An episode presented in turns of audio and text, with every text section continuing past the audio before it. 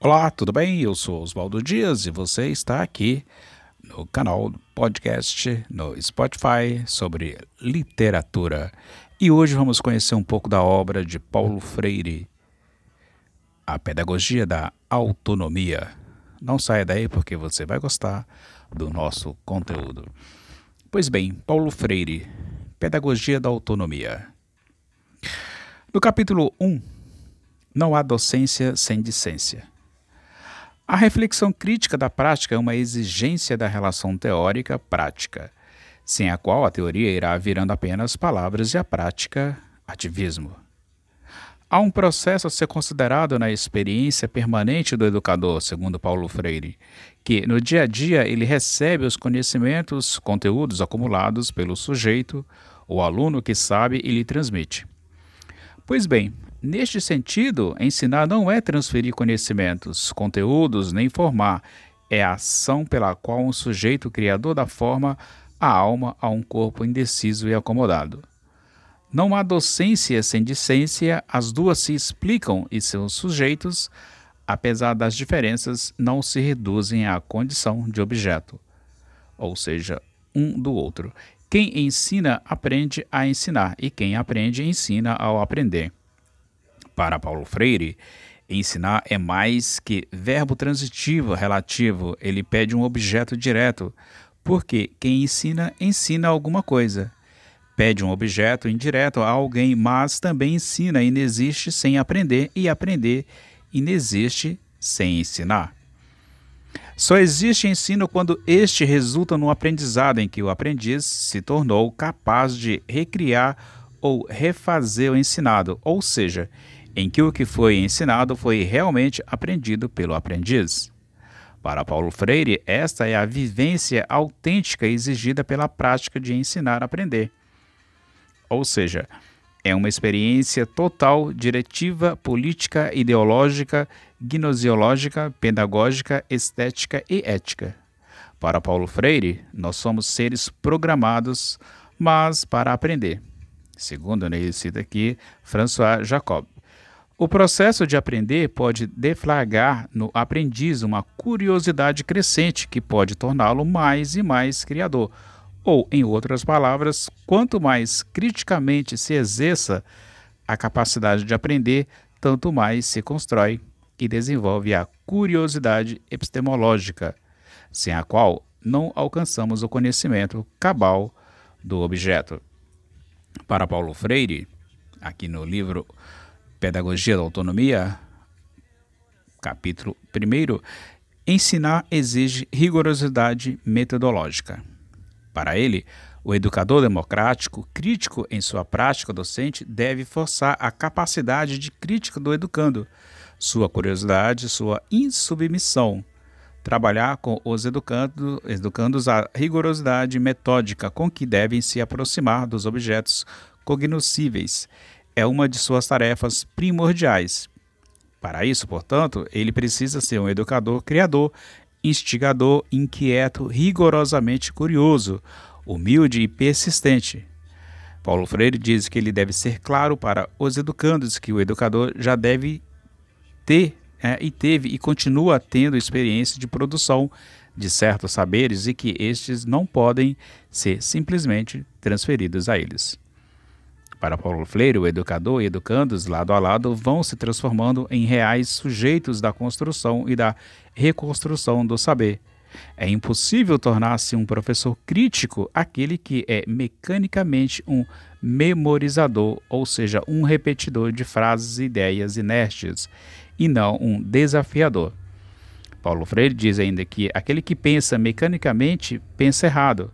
A verdadeira leitura me compromete com o texto que a mim se dá e a que me dou e de cuja compreensão fundamental me vou tornando também sujeito. Só pode ensinar certo quem pensa certo, mesmo que às vezes pense errado. É uma das condições necessárias a pensar certo é não estarmos demasiado certos de nossas certezas. Ou seja, o que o professor pensa certo deixa transparecer aos educandos a beleza de estarmos no mundo e com o mundo como seres históricos intervindo no mundo e conhecendo-o. Contudo, nosso conhecimento do mundo tem historicidade. Portanto, ao ser produzido o conhecimento novo supera o outro que antes foi novo e se fez velho, e se dispõe a ser ultrapassado por outro amanhã.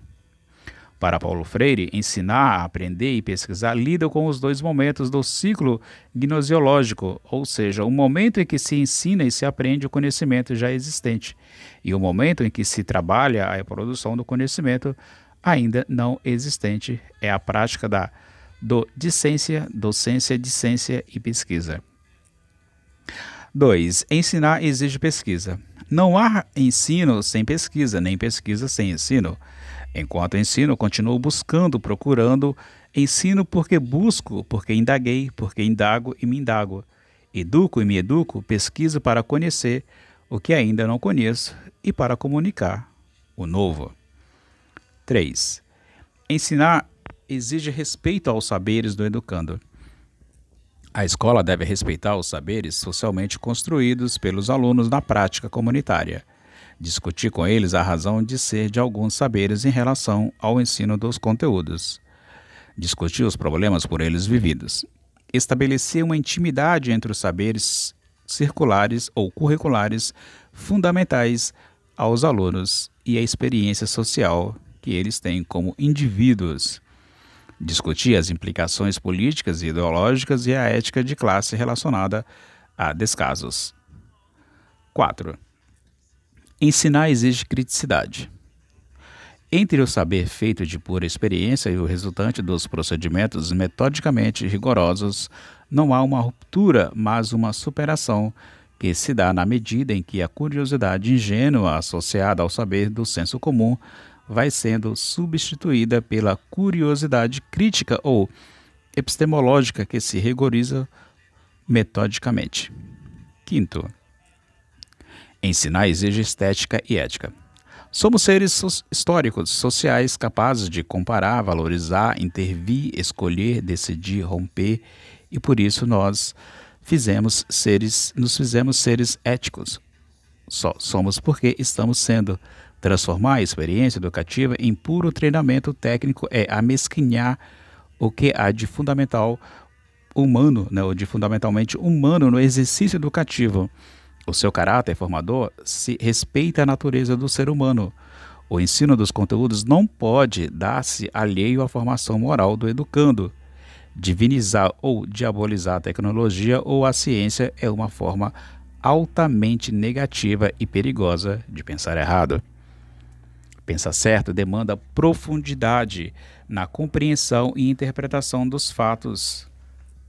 Não é possível mudar e fazer de conta que não mudou. Coerência entre o pensar certo e o agir certo. Não há pensar certo à margem de princípios éticos. Se mudar é uma possibilidade e um direito, cabe a quem muda assumir a mudança operada. 6. Ensinar exige a corporeificação da palavra pelo exemplo. Ou seja, para Paulo Freire, o professor que ensina certo não aceita o faço o que eu mando e não o que eu faço. Ele sabe que as palavras às quais falta corporeidade do exemplo quase nada valem.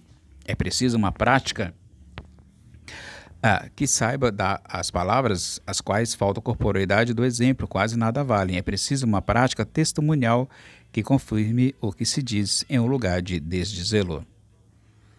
Ensinar exige risco, aceitação do novo e rejeição a qualquer forma de discriminação. Ou seja, o novo não pode ser negado ou acolhido só porque é novo, nem o velho recusado apenas por ser velho. Para Paulo Freire, o velho que preserva sua validade continua novo.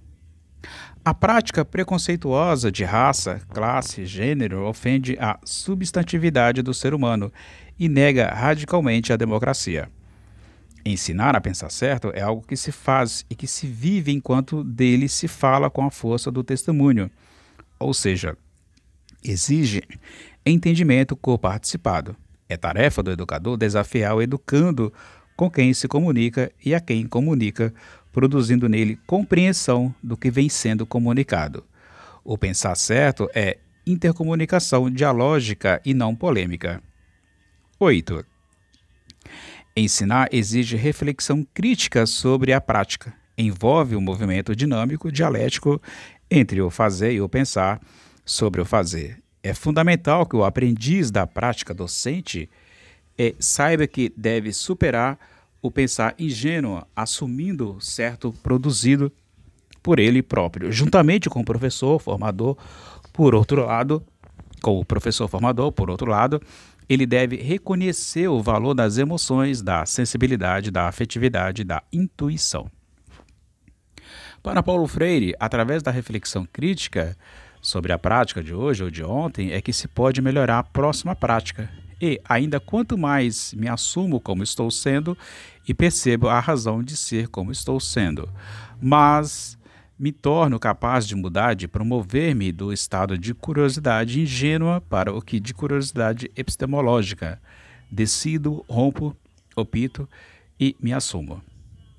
9. Ensinar exige o reconhecimento e a assunção da identidade cultural. Uma das tarefas mais importantes da prática educativo crítica é propiciar condições para que os educandos, em suas relações, sejam levados à experiência de assumir-se como ser social e histórico. Ser pensante, transformador, criador, capaz de ter raiva porque capaz de amar. A questão da identidade cultural não pode ser desprezada, ela está relacionada com a assunção do indivíduo por ele mesmo e se dá através do conflito entre forças que obstaculizam esta busca ou essa busca de si e que as favorecem essa assunção. Para Paulo Freire, isto é incompatível com o treinamento pragmático, já que com os que se julgam donos da verdade e que se preocupam quase exclusivamente com os conteúdos. Para Paulo Freire, um simples gesto do professor pode impulsionar o educando em sua formação e autoformação. Isto é, a experiência informal de formação ou de deformação que se vive na escola não pode ser, não pode ser negligenciada e exige a reflexão. Ou seja, experiências vividas nas ruas, praças, trabalhos, sala de aula, pátios e recreios são cheias de significação. Você teve aqui até agora o primeiro capítulo do livro Autonomia, ou seja, a Pedagogia da Autonomia de Paulo Freire. Se você gostou, deixa joinha, inscreva-se, compartilhe, que na sequência você vai ter o capítulo 2 de Pedagogia da Autonomia de Paulo Freire.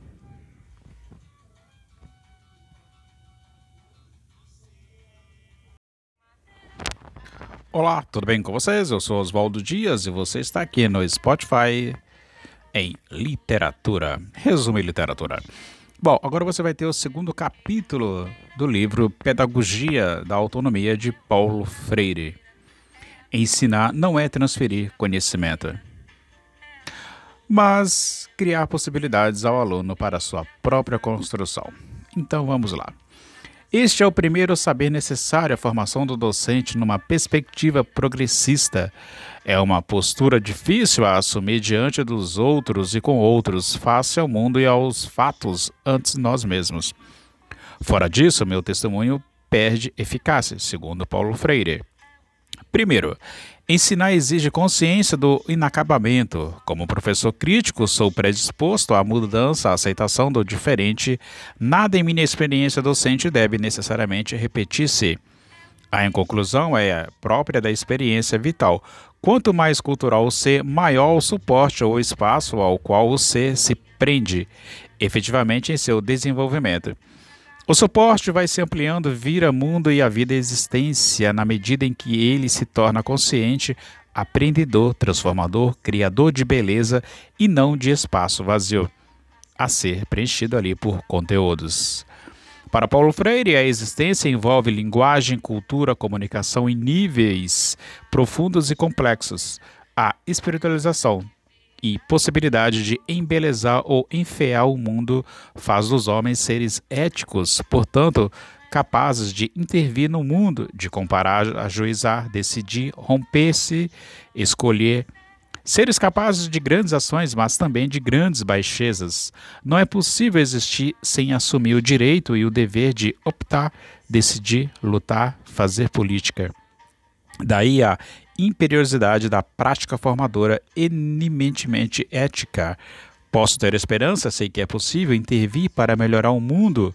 Meu destino não é predeterminado, ele precisa ser feito e dessa responsabilidade não posso me eximir. A história em que me faço com os outros e dela tomo parte é um tempo de possibilidades de problematização do futuro e não de inexorabilidade.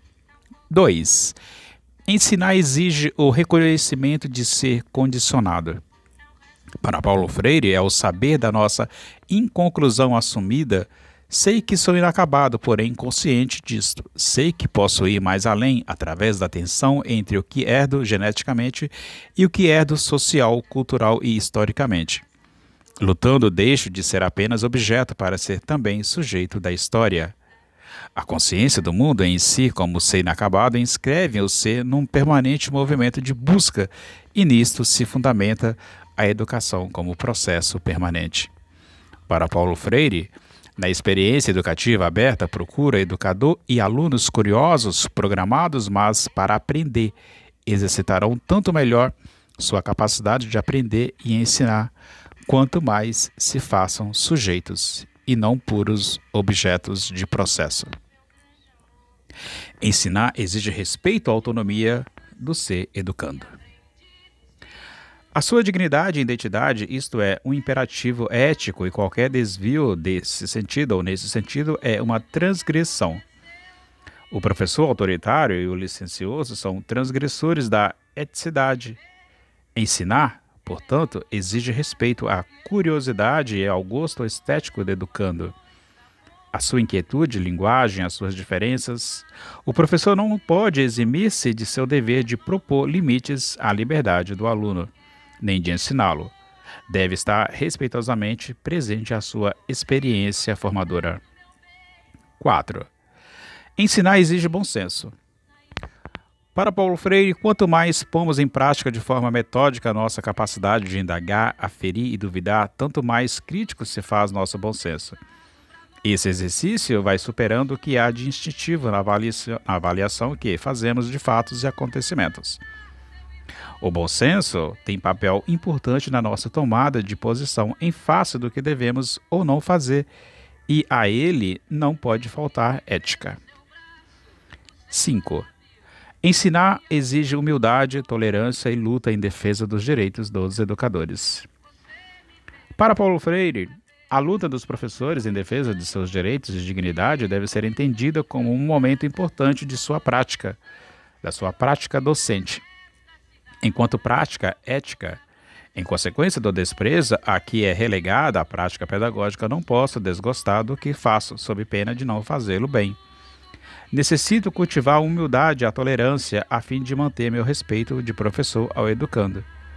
É na competência de profissionais idôneos que se organiza politicamente a maior força dos educadores.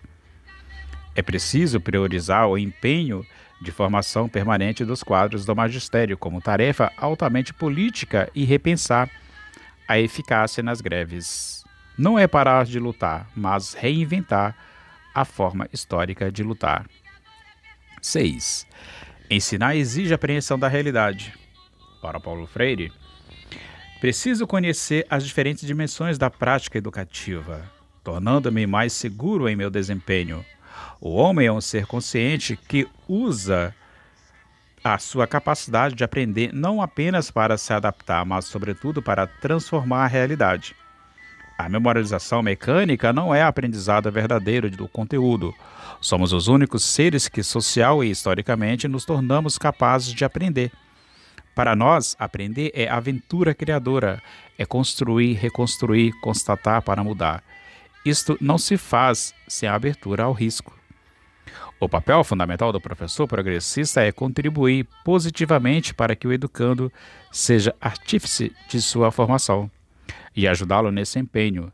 Deve estar atento à difícil passagem da heteronomia para a autonomia, para não perturbar a busca e investigações dos educandos. 7. Ensinar exige alegria e esperança. Para Paulo Freire, a esperança de que o professor e alunos juntos podem aprender, ensinar inquietar-se, produzir e também resistir aos obstáculos, à alegria. O homem é um ser naturalmente esperançoso. A esperança crítica é indispensável à experiência histórica que só acontece onde há problematização do futuro, um futuro não determinado, mas que pode ser mudado. 8. Ensinar exige a convicção de que a mudança é possível. Para Paulo Freire, é o saber da história como possibilidade e não como determinação. O mundo não é, ou está sendo, né, meu papel histórico, não é só de constatar o que ocorre, mas também o de intervir como sujeito de ocorrências. Paulo Freire diz: constato não para me adaptar, mas para mudar a realidade. E a partir desse saber é que vamos programar a nossa ação político-pedagógica, segundo Paulo Freire. Ou seja, é a partir dessa ideia que Paulo Freire diz, constatado aqui, é que os grupos populares, para que percebam criticamente a violência e a injustiça de sua situação concreta, e que também percebam que essa situação, ainda que difícil, pode ser mudada. Como educador, preciso considerar o saber de experiência feito pelos grupos populares, sua explicação do mundo e a compreensão de sua própria presença nele. Tudo isso vem explicitado na leitura do mundo que precede a leitura da palavra. Para Paulo Freire, não posso impor a esses grupos meu saber como verdadeiro, mas posso dialogar com eles, desafiando-os a pensar sua história social e a perceber a necessidade de superarem certos saberes que se revelam inconsistentes para explicar os fatos. 9. Ensinar exige curiosidade. Para Paulo Freire, os procedimentos autoritários ou paternalistas impedem o exercício da curiosidade do educando e do próprio educador. O bom clima pedagógico democrático levará o educando a assumir eticamente limites, percebendo que sua curiosidade não tem o direito de invadir a privacidade do outro, nem expô-la aos demais. Como professor, devo saber que, sem a curiosidade que me move, não aprendo nem ensino. É fundamental que alunos e professores se assumam epistemologicamente curiosos, saibam que sua postura é dialógica, aberta, curiosa, indagadora e não apassivada enquanto fala ou ouve. O exercício da curiosidade, segundo Paulo Freire, a faz mais criticamente curiosa, mais metodicamente perseguidora do seu objetivo. Porque quanto mais a curiosidade espontânea se intensifica e se rigoriza, tanto mais epistemologicamente vai se tornando um dos saberes fundamentais à prática educativo crítica. É o que adverte da necessária promoção da curiosidade espontânea para a curiosidade epistemológica. Eu sou Oswaldo e você acabou de ouvir o segundo capítulo do livro Pedagogia da Autonomia, de Paulo Freire. Se gostou, colabore, inscreva-se, compartilhe. Obrigado. E até o próximo, que será o capítulo 3: Ensinar é uma especificidade humana. Tchau e até mais.